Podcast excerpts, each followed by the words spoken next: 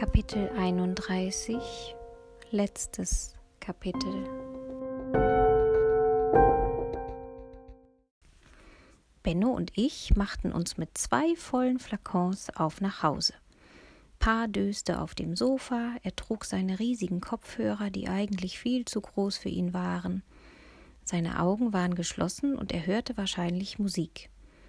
Auf Zehenspitzen schlichen wir uns an ihn heran. Vorsichtig öffnete ich den ersten Flakon, bückte mich zu ihm runter und hielt ihm, so dicht es ging, den Duft unter die Nase. Die hellblauen Duftwolken stiegen auf. Erst passierte gar nichts. Als Benno aber nach einer Weile wütend mit dem Fuß auftrat, öffnete Pa die Augen und erschrak. Wir standen ja auch direkt über ihm und sahen auf ihn hinunter. Pa blickte uns genauso an, wie er uns zuletzt noch angesehen hatte – ohne irgendein Anzeichen dafür, dass er uns erkannte. So als träumte er ein bisschen und wusste deshalb nicht, wo er eigentlich war. Funktionierte unser Duft nicht? Ängstlich drückte ich Pa den Flakon fester unter die Nase, aber er wich nur ärgerlich zurück. Pa! Meine Stimme klang so streng wie die eines Soldaten. Gib dir mehr Mühe! Aber er schloss bloß wieder die Augen. Stört mich nicht, ich bin müde. Jetzt reichte es endgültig. Ich gab Benno den Flakon, damit er ihn paar weiter hinhielt und ging zur Stereoanlage. Dann drehte ich die Musik voll auf. Im nächsten Moment machte Pa einen Satz und stand. Endlich hatte er sich die Kopfhörer von den Ohren gerissen und schaute uns an. Seine Mundwinkel zuckten. Erst nur schwach, dann zogen sie sich wie früher nach oben immer stärker, bis er uns endlich anlachte. Mein Herz hüpfte stärker, als es Platz dafür hatte.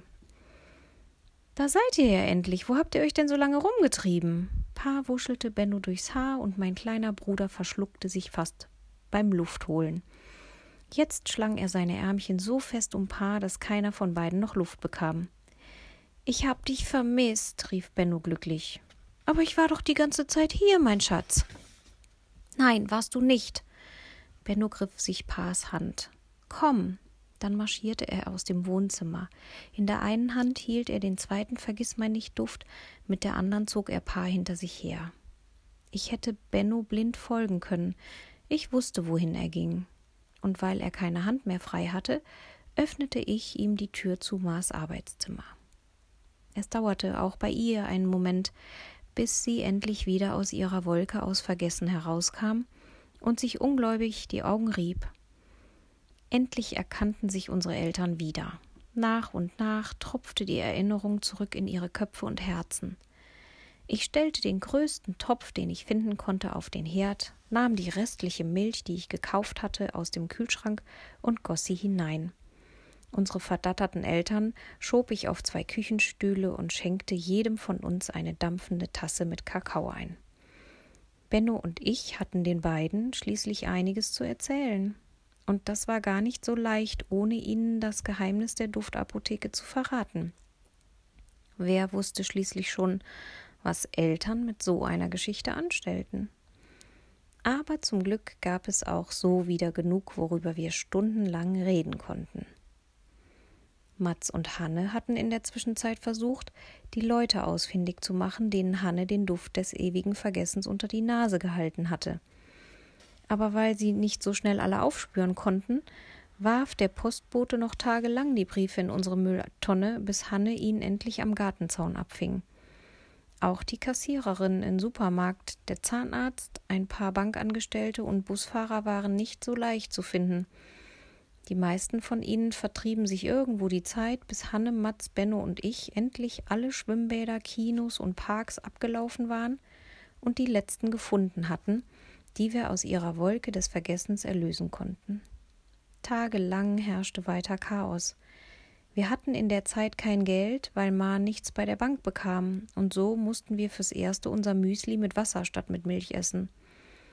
Aber wir wussten, dass auch das vorübergehen würde und mit dieser Aussicht machte es sogar ein bisschen Spaß, die durchgedrehten Erwachsenen zu beobachten. Ich stand am Küchenfenster und sah nach draußen.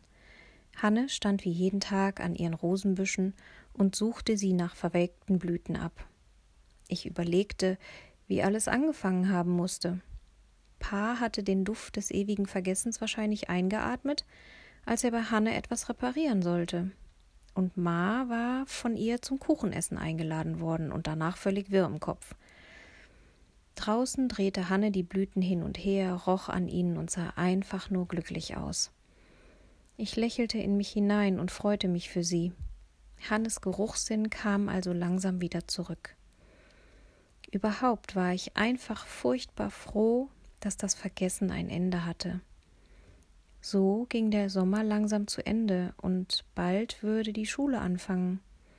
Ich bibberte ein bisschen vor dem ersten Tag, aber ich fand die Vorstellung, in eine neue Schule zu kommen, nicht mehr so furchtbar, wie ich es bei unserem Umzug gefunden hatte. Selbst wenn es die Schule war, in der Pa als Musiklehrer arbeitete. Ich würde schließlich mit Matz in eine Klasse gehen, da konnte der erste Tag gar nicht mehr schrecklich werden. Ich ging zum Briefkasten und fragte mich, ob wohl Monsieur Bernard wieder geschrieben hatte. Es waren noch ein paar Briefe von ihm angekommen, in denen er Dan de Bruyne an seine Bestellung erinnerte. Von Brief zu Brief klang er ärgerlicher. Aber dann war kein Umschlag mehr aufgetaucht, genau wie die Telefonanrufe im Büro der Duftapotheke verstummt waren. Offensichtlich hatten sich alle damit abgefunden, dass der Duft der Ewigkeit nicht mehr liefbar war. Ich stand vor unserem Briefkasten und fischte eine einzige Postkarte heraus. Da rollte plötzlich eine schwarze Limousine über den Lavendelweg. Direkt vor unserem Gartentor hielt sie an. Kurz wunderte ich mich, doch schon im nächsten Moment erkannte ich das Auto wieder. Diesmal stieg die Baronin jedoch nicht aus. Durch die dunklen Fensterscheiben erkannte ich sie nicht, aber ich hatte das Gefühl, dass sie mich beobachtete. In meinem Magen breitet sich ein ungutes Gefühl aus. Eine gefühlte Ewigkeit stand ich da und wartete. Aber nichts passierte, bis der Fahrer plötzlich wieder Gas gab und das Auto davonfuhr. Was sollte das denn? Ich schüttelte mein ungutes Gefühl ab. Sollte die Baronin ruhig dumm aus ihrem Auto glotzen. In die Duftapotheke würde sie niemals kommen. In meiner Hand hielt ich immer noch die Postkarte aus unserem Briefkasten. Vorne drauf war ein Foto des Berliner Fernsehturms. Sofort bekam ich gute Laune. Post von Mona. Hurra! Und schon in zwei Wochen würde sie mich besuchen kommen. Das hatten wir vor einigen Tagen endlich am Telefon ausgemacht. Freudestrahlend steckte ich die Karte ein und lief über den Kies rüber zum Gewächshaus. Die Vögel zwitscherten über mir und die Sonne kitzelte auf meiner Nase, als ich die Glastür aufschob. Hinter mir kam Benno angerannt. Ich will mitkommen. Hanne, riefen wir gemeinsam durch die Pflanzen. Auf dem Boden lagen noch immer die vielen beim Sturm herabgefallenen Blüten. Ich griff mir einen der Besen und fegte den Gang entlang zur Abstellkammer. Wie jeden Tag stand Hanne an einem der Blumenbeete und buddelte neue Setzlinge ein. Es verging kaum ein Tag, an dem sie nicht mehrere Stunden mit ihren Pflanzen verbrachte. Na endlich, Luzi! Sie machte eine eilige Handbewegung. Die Duftapotheke wartet, es wird Zeit. Na endlich, dachte auch ich und war froh, nicht mehr Lissy, Luise oder sonst wie zu heißen. Matz ist schon unten, er will euch etwas zeigen. Sie klopfte sich die Erde von den Händen und öffnete die Tür zur Abstellkammer. Wir warteten, bis Hanne die Tür des Schuppens wieder hinter uns schloss. Dann drehten wir uns wie gewohnt in den Flur, der zur Duftapotheke führte. Das Licht der Gaslampen zischte bereits über uns, und als wir die Treppe hinunterstiegen, kam Matz uns aus der Apotheke entgegen. Mit meiner Hand strich ich über die Tapete im Flur. Aus dem Bilderrahmen lachte mir der immer selbe Mann in seinen altmodischen Reiseklamotten entgegen. Es war Dan de Bruyne, wie ich mittlerweile wusste. Ich blieb stehen, drehte mich zu Hanne um und zeigte auf die vergilbten Schwarz-Weiß-Fotos. Warum hat dein Uropa die Duftapotheke eigentlich gebaut? Warum? fragte Hanne lächelnd, während Matz zu Benno ging und ihn hochhob. Schaut ihn euch genau auf den Fotos an. Dan de Bruyne war seinerzeit weit voraus. Er war ein Reisender, Forscher, Querdenker, einer, der die ganze Welt sehen wollte. Er hatte natürlich auch das große Glück, als Aristokrat des 19. Jahrhunderts geboren zu sein. Also in die heutige Sprache übersetzt heißt das, er hatte haufenweise Kohle auf dem Konto, ohne dafür einen Finger krumm machen zu müssen, sagte Matz und grinste. ja, so könnte man das übersetzen. Hanne lachte zurück. Mein Vater hat mir immer von ihm erzählt, wisst ihr? Dans große Leidenschaft war die Botanik. Von überall her hat er Pflanzen, Blumen und Sträucher mitgebracht, sie hier eingepflanzt und versucht, neue Pflanzenarten aus ihnen zu züchten. Sie tippte auf das Glas eines Bilderrahmens. Dan war darauf in einer seiner Expeditionsausrüstungen zu sehen. Allein stand er auf einem tiefschwarz funkelnden Gesteinsbrocken und streckte seinen Arm in einer Siegerpose in die Luft. Es war das einzige Foto, auf dem weder ein Ort noch eine Jahreszahl stand. Ich beugte mich ganz nah an das Foto heran. Wo ist das aufgenommen worden? Hanne hob die Schultern.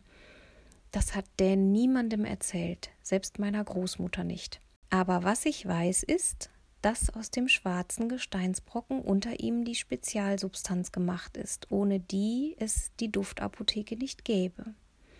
Er hat entdeckt, dass ein Pulver aus diesem Stein die Wirkung bestimmter Heilpflanzen auf magische Weise verstärkt. Meteor, so hat Dan es genannt. Hanne ging weiter an den Fotos vorbei den Flur hinunter. Dabei tippte sie mit ihrem Zeigefinger von einem Bilderrahmen auf den anderen. Dans Düfte waren ein Geheimtipp für alle, die ein unlösbares Problem hatten. Angeblich hat mein Uropa seine Apotheke strengstens geheim gehalten. Er hat die Düfte zwar quer durch die Welt verschickt, sich aber genau ausgesucht, an wen. Leider hat es eine Weile gedauert, bis er begriffen hatte, dass manche Düfte nicht nur halfen, sondern auch ungewollte Nebenwirkungen mit sich brachten. In seinen alten Tagebüchern habe ich gelesen, dass der Duft des ewigen Vergessens ursprünglich zur Linderung von Trauer gedacht war. Der Duft der Langeweile sollte wiederum Hektik und innere Unruhe kurieren. Nicht alle Düfte haben sich so entwickelt, wie Dan gehofft hatte. Hanne sah uns ernst an. Tja, es ist wie mit allem im Leben, ganz egal, wie großartig und wunderbar etwas ist, es gibt auch immer eine Schattenseite. Ich betrachtete Dan de Bruyne auf dem Foto, wie er stolz auf seiner Entdeckung stand und lachend den Arm in die Höhe streckte. Ich lächelte zurück zu dem Mann in Schwarz-Weiß, von dem ich so wenig wusste und doch so viel gelernt hatte. Mats zog mich am T-Shirt. Na los jetzt, ich muss euch was zeigen. Er winkte uns in die Duftapotheke hinein und wie immer empfing mich ein vertrautes Wirrwarr aus Gerüchen. Mit den Augen streifte ich die Regale entlang und prüfte im Vorbeigehen, ob alle Flakons dort standen, wo sie hingehörten. Alles war wie gewohnt, nur auf dem Tresen lag etwas, das dort vorher nicht gewesen war. Es war ein Buch, ein sehr altes Buch mit angestoßenen Ecken und abgeschabtem braunen Ledereinband. Ich ging neben Mats darauf zu. Ist es das, was du uns zeigen willst?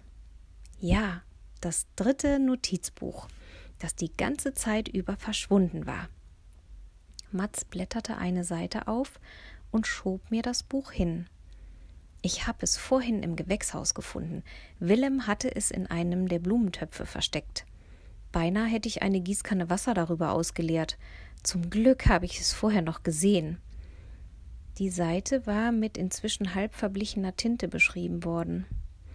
Mittlerweile war ich ganz gut darin, die schnörkeligen Buchstaben zu entziffern. Ich beugte mich näher und las laut vor, was Dan in sein Tagebuch geschrieben hatte.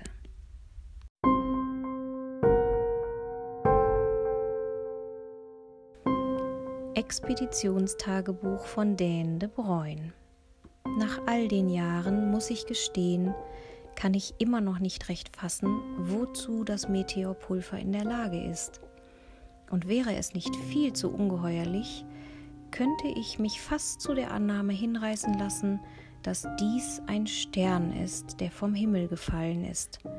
So fremd und unergründlich ist dieser Gesteinsbrocken in seiner glitzernden Schönheit. Immer wieder habe ich mich gefragt, wie es nur zu erklären ist, dass die Düfte aus meiner Duftapotheke solch außergewöhnliche, ja fast magische Veränderungen hervorbringen können. Bis heute bin ich mir unschlüssig. Vielleicht wecken die Düfte der Duftapotheke nur ein Gefühl oder eine Erinnerung in uns an Altbekanntes oder auch an Unbekanntes. Ob dies dazu führen kann, dass wir die Welt mit anderen Augen sehen, ist eine schwierige Frage und mir bis heute unmöglich zu beantworten. Abschließend kann ich nur festhalten, jede Duftapotheke muss mit Bedacht geführt werden und darf niemals in die falschen Hände fallen. Diesmal nicht ich, die rot anlief, sondern Matz. Na gut, ein kleines bisschen rot wurde ich auch, aber wirklich nur ein ganz. Auf die letzte Seite hatte Dan einen Satz geschrieben, den ich schon lange von ihm kannte. Die Augen sind der Schlüssel zur Seele, aber die Nase ist das Tor. Ich klappte das Expeditionstagebuch zu und sah zu Matz hinüber. Was wir hier entdeckt hatten, war wirklich kaum zu glauben. Also gut, es ist soweit, sagte Hanne und strich sich feierlich über den Rock. Eröffnen wir die Duftapotheke. Sie lächelte mich an. Ich könnte mir keine bessere Partnerin vorstellen als dich, Luzi.